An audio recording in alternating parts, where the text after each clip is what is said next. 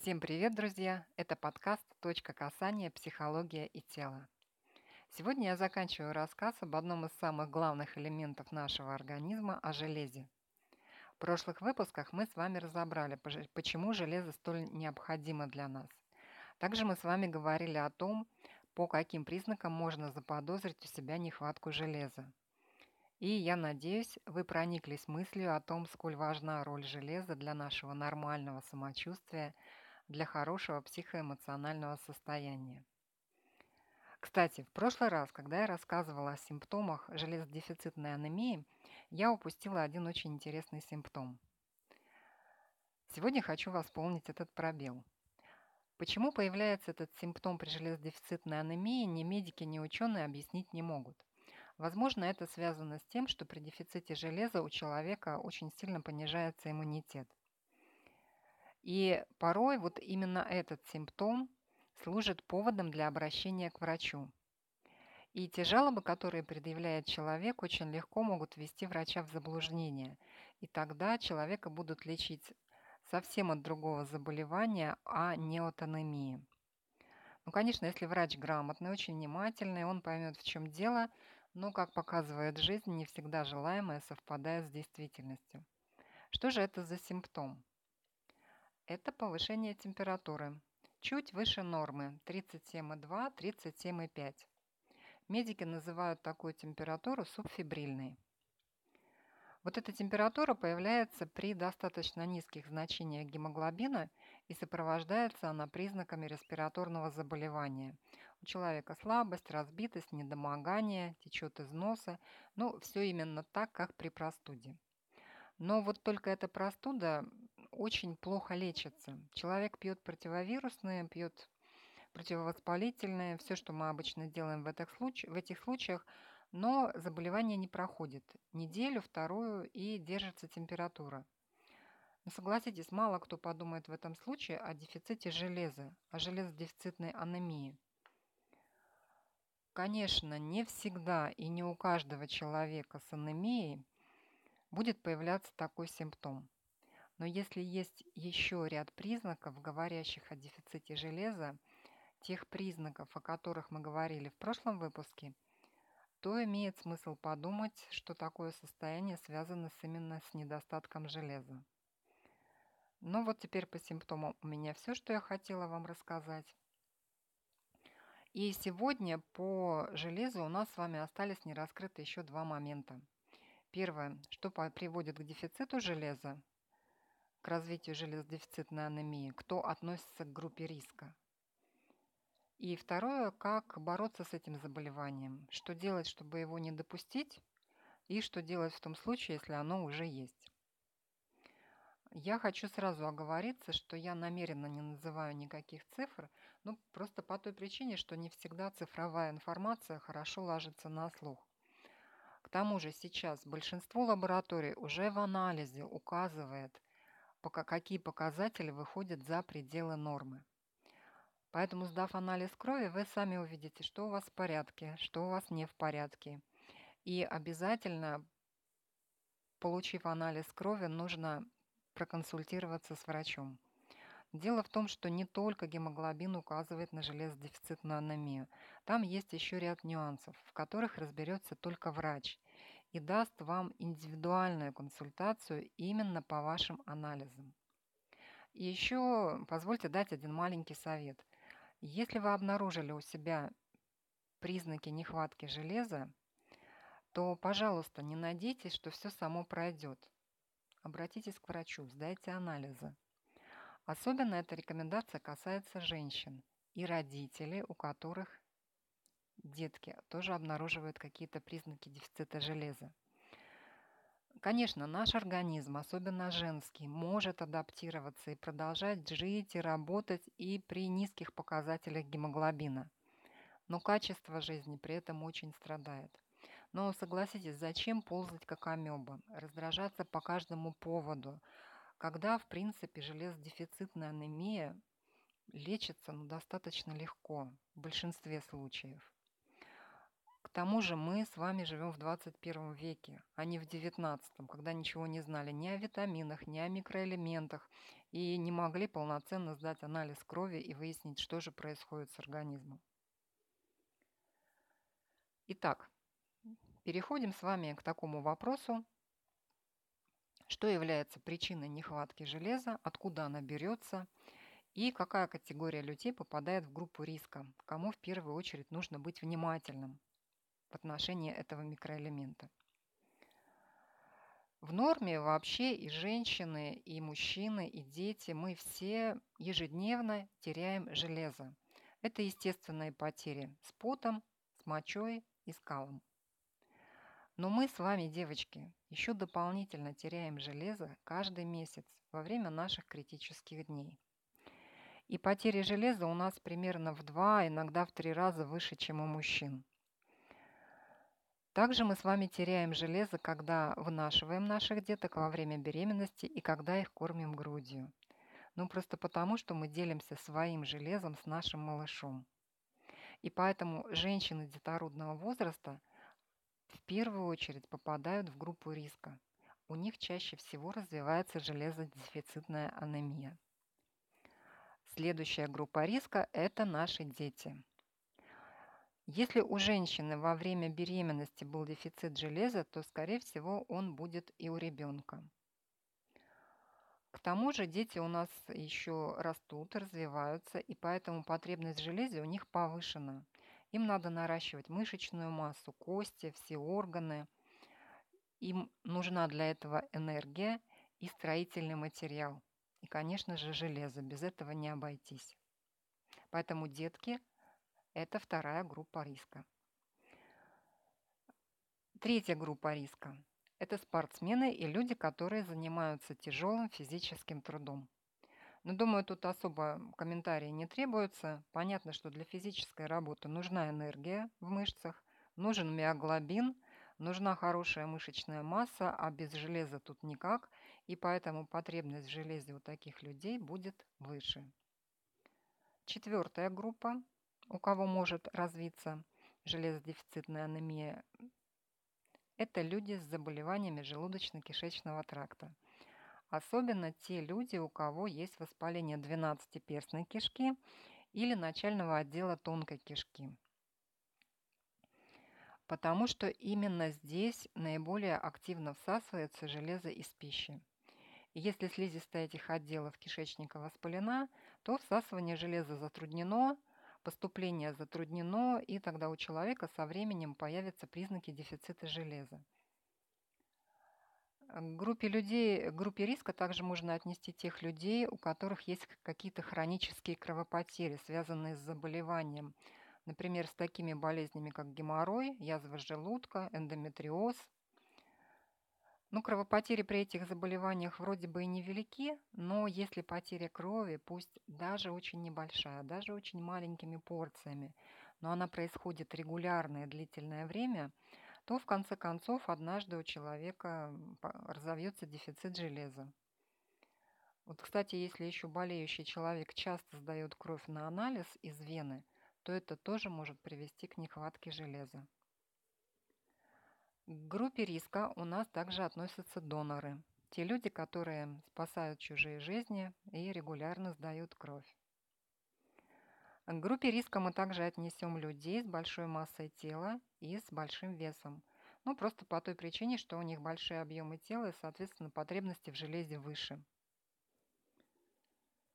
Причиной развития железодефицитной анемии может также стать стресс – те вещества, которые выделяются в организме при стрессе, гормоны стресса их еще называют, вот эти вещества, по сути дела, действуют как внутренние яды. Они разрушают эритроциты, красные кровяные клетки, которые содержат гемоглобин. А гемоглобин, мы как помним, включает железо и переносит кислород.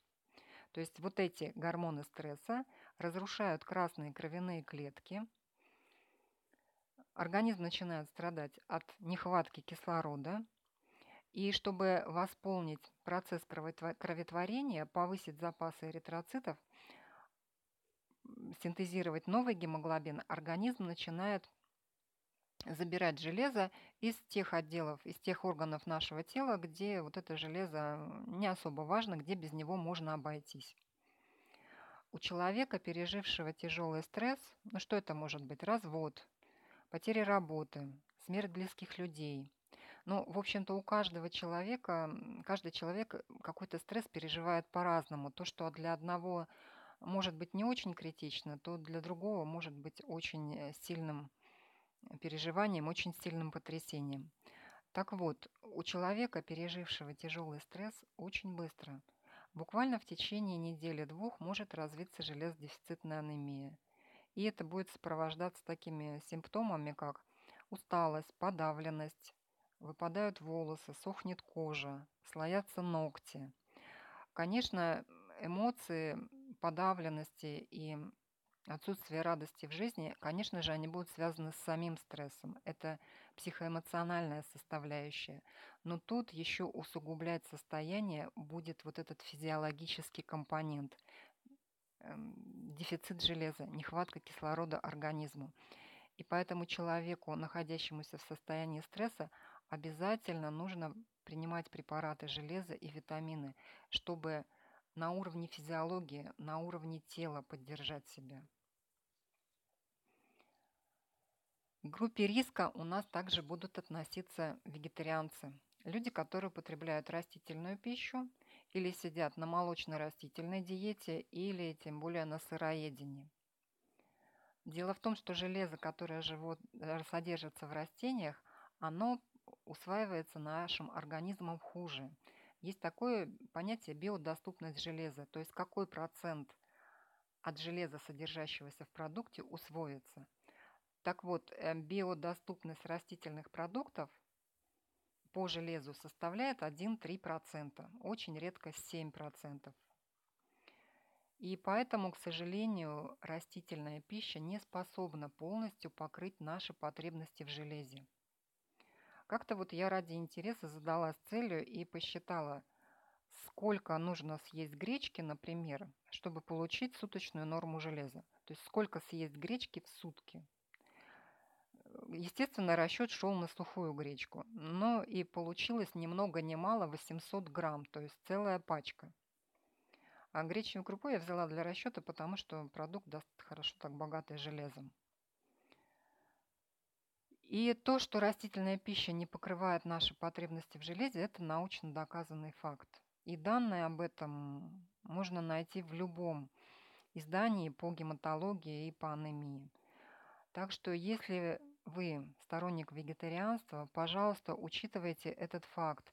Вы относитесь в таком случае к группе риска по развитию железодефицитной анемии. И чтобы ее не допустить,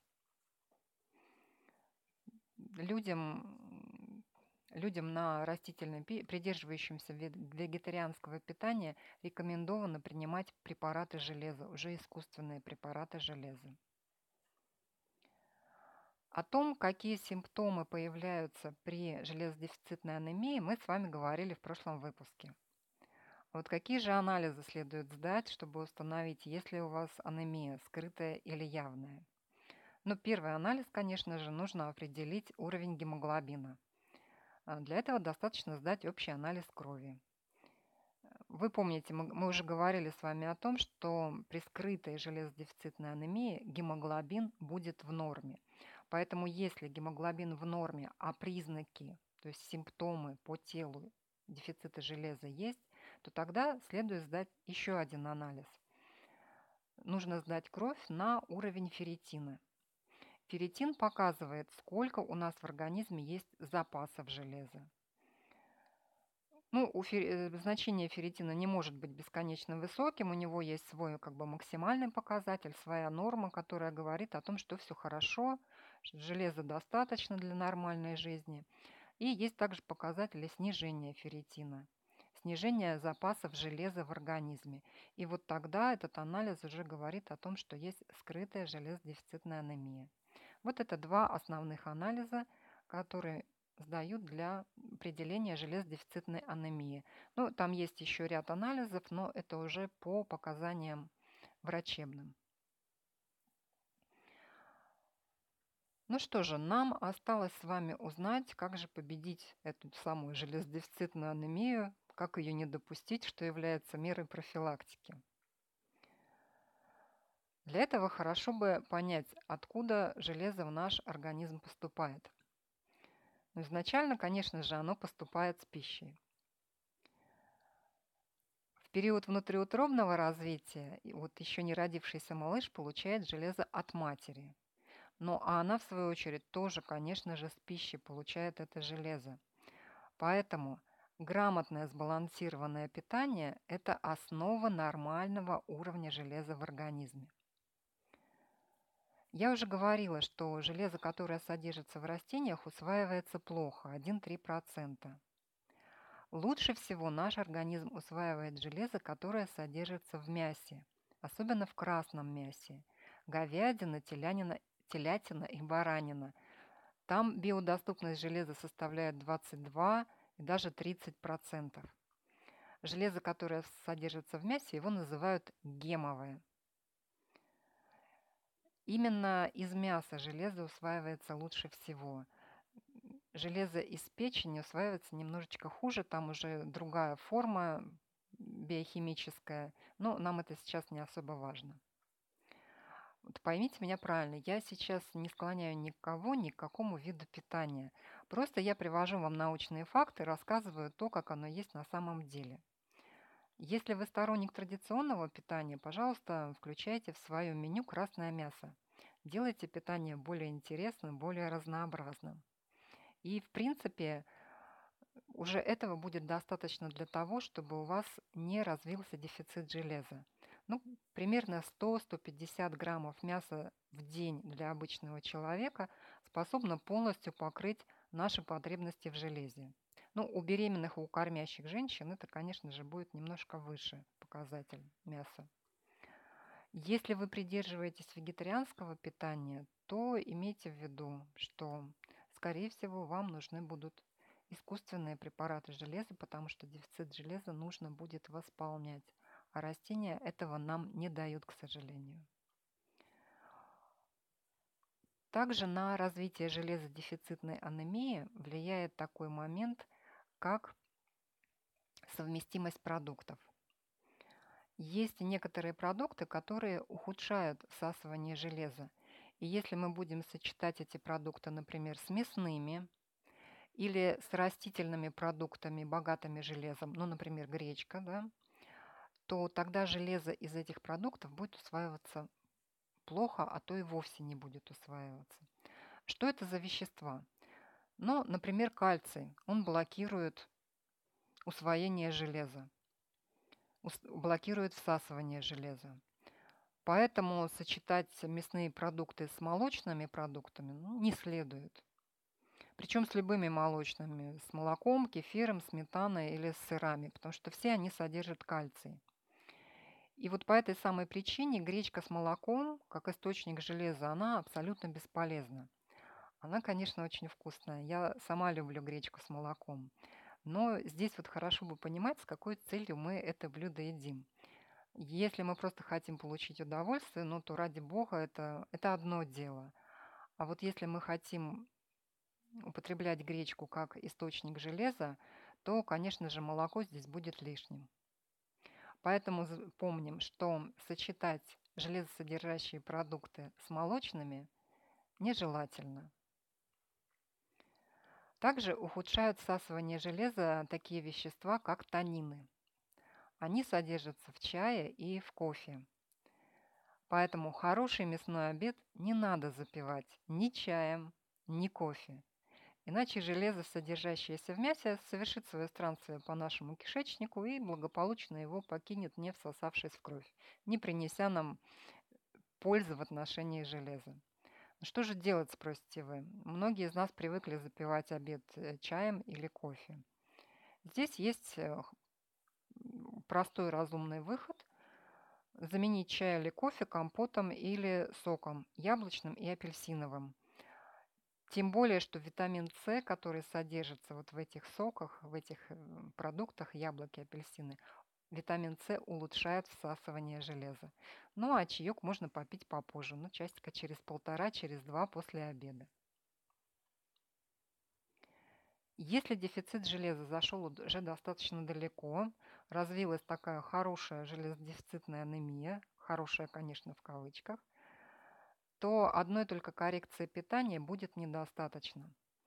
Тут на помощь придут железосодержащие препараты. Эти препараты применяются внутрь, ну, как витаминки, как таблеточки они пьются. Лучше всего, чтобы назначение этих препаратов сделал врач. Сейчас очень большой выбор. Пожалуйста, проконсультируйтесь с врачом. Я не буду давать никаких рекомендаций, потому что большое значение имеет степень дефицита железа, возраст, состояние, наличие каких-то хронических заболеваний. Я могу вам только назвать группы препаратов, которые используются сейчас. Ну, например, это препараты двухвалентного железа, препараты хелатного железа и препараты сукросомального железа. Пожалуйста, почитайте про них, поинтересуйтесь, поговорите с врачом. Правильное назначение, правильную дозировку вам сделает врач. Не надо заниматься самолечением, порой это бывает чревато. Можно и передозировку получить, и еще массу других неприятных побочных явлений. Еще очень один, один очень важный момент – сроки лечения железодефицитной анемии. Пожалуйста, обратите внимание, железодефицитная анемия лечится 5-6 месяцев. Почему? Потому что важно восполнить все запасы железа. В первую очередь, когда человек с дефицитом железа начинает принимать э, препараты железосодержащие, то сначала будет расти уровень гемоглобина. Он достаточно быстро может прийти в норму. Неделя, две, ну, зависит от того, насколько у вас понижено количество гемоглобина. И вот когда человек сдает анализ, видит, что гемоглобин в норме, он может сказать, ну что ж, у меня нормальный гемоглобин, значит все в порядке, все нормально. Но дело в том, что железо содержится не только в гемоглобине. У нас еще железо содержится в мышцах, в сыворотке крови, в костях, но еще практически везде. И вот эти вот запасы, они начнут восполняться только после того, как нормализуется гемоглобин. И пополняться эти запасы будут медленнее, гораздо медленнее, чем повышается уровень гемоглобина. Ну, это примерно как счет в банке. Ну вот представьте, что какое-то время вы не работали, потратили все свои сбережения. И вот, наконец, вы нашли работу, получили зарплату – и, конечно же, вы не понесете эти деньги сразу в банк. У вас есть какие-то насущные потребности, еда, одежда, там, коммунальные платежи. И вы сначала будете тратить свои деньги именно на это. И вот уже потом, когда вы заштопаете все свои финансовые дырочки, вы начнете откладывать какую-то сумму про запас на счет в банке. Вот точно так же у нас происходит и с железом. Гемоглобин это наши ежедневные необходимые потребности. А железо, то, которое содержится в мышцах, в других органах нашего тела, в коже, это как счет в банке. И чтобы его пополнить, требуется время. Итак, давайте с вами подведем итог. Для предотвращения железодефицитной анемии необходимо грамотно, сбалансированно питаться. Для того, чтобы лечить железодефицитную анемию, необходимо принимать после консультации с врачом обязательно железосодержащие препараты. Ну что ж, друзья, надеюсь, мой рассказ о железе был вам полезен. Вы сделали для себя какие-то свои важные выводы. Может быть, вам захотелось что-то изменить в своей жизни – я верю, что эти изменения будут в лучшую для вас сторону. Вы слушали очередной выпуск подкаста «Точка касания. Психология и тело». До новой встречи!